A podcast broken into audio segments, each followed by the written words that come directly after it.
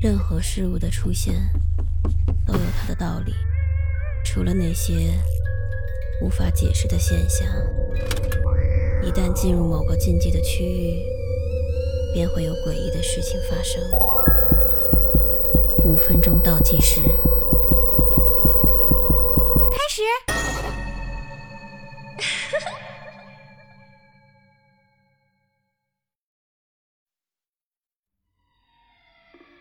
这都已经十月七号了，我上铺的室友蓝轩，他如今还穿着上周聚会时的那件衣服，一套戴着帽子、咧嘴笑的狗狗样式的连体衣，一声不吭的坐在床上发呆。这让我真的有点不太淡定了。虽然他比较内向，没什么朋友，但平时跟我在一起的时候，还是比较随和的，关系也还挺不错。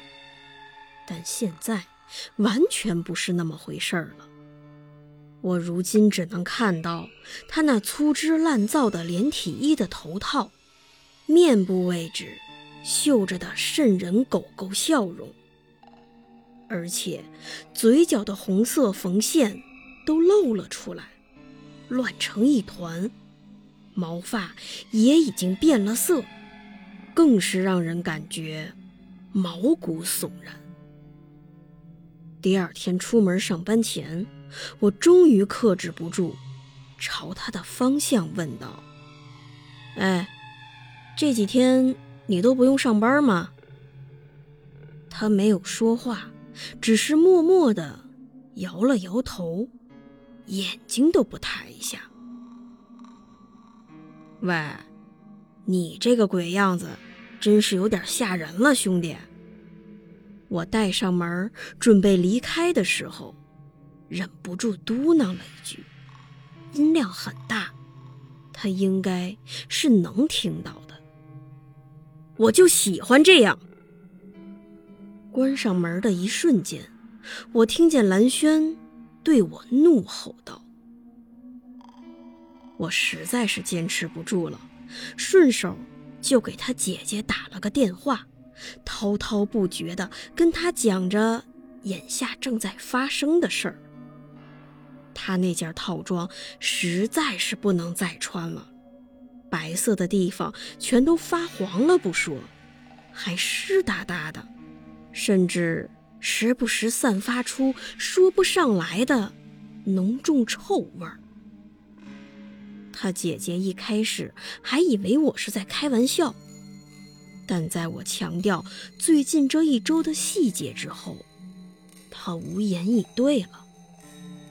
他姐姐说，这几天蓝轩一直在跟他联系，并没有提及最近有什么聚会。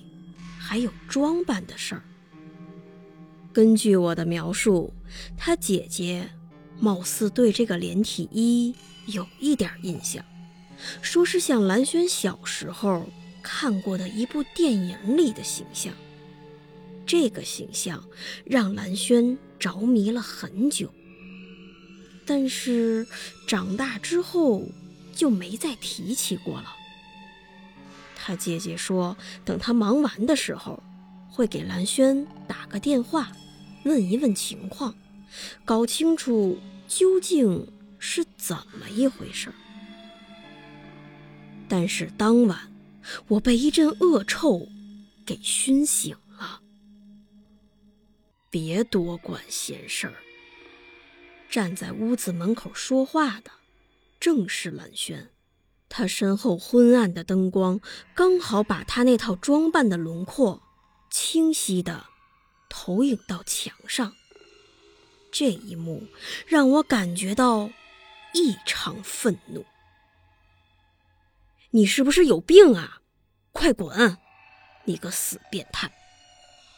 我惊慌失措的向他怒吼道：“别多管闲事儿！”他又说了一遍，语气平静，但是能感觉到这句话充满了深深的恶意。我这辈子从来没有那么害怕过，而且，这个让我害怕的对象，竟然还是面前的这个小狗连体衣，以及包裹在里面的亲密室友。第二天，我不经意把这个情况跟身边要好的朋友有一搭无一搭的聊了起来。他们都纷纷建议我报警，说蓝轩这个情况真是得找个专业人士帮帮忙了。正说到这儿，两个警察突然出现在了我的面前，把不知所措的我给带走了。路上，其中一位警察向我询问道：“你为什么不报警啊？他失踪好几天了。”你不知道吗？我们在你们屋后发现了他的尸体。根据初步鉴定来看，他已经死亡一周左右了，而且尸体也已经严重腐败。后来我听说是一个小区遛狗的大妈发现了蓝轩的尸体，并且在随后对我宿舍的搜查中，也没有找到任何有价值的线索。